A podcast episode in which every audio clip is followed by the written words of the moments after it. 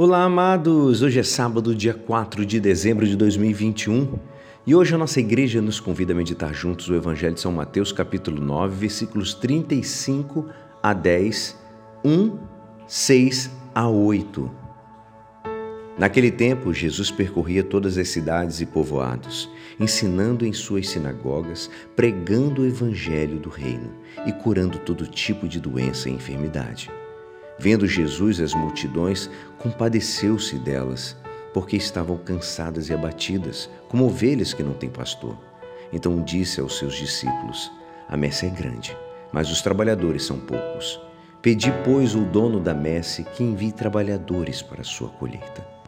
E chamando os seus doze discípulos, deu-lhes poder para expulsarem os espíritos maus e para curarem todo tipo de doença e enfermidade enviou-os com as seguintes recomendações: Ide antes as ovelhas perdidas da casa de Israel.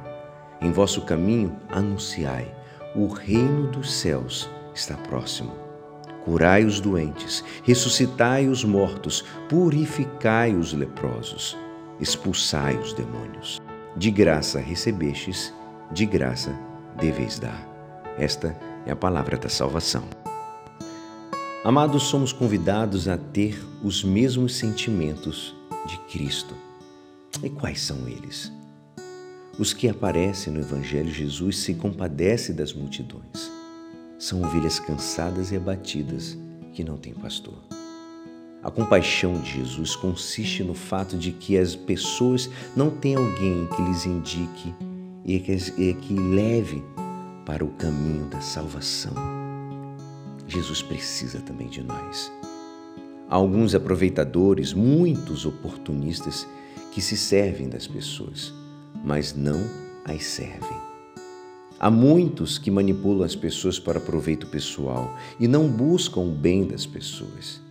Diante desta situação, ter os sentimentos de Cristo significa nos interessar pela salvação das pessoas. Outro sentimento de Cristo é que ele se preocupa porque a messe é abundante, mas não há trabalhadores para fazer a colheita. Mesmo que a colheita seja abundante, ele arrisca ser perdida por falta de quem a colha. Neste advento, amados, que possamos nós procurar também ter a mesma preocupação de Cristo.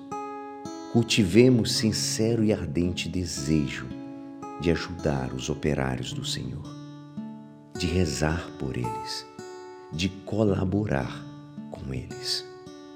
Rezemos mais pelos nossos padres.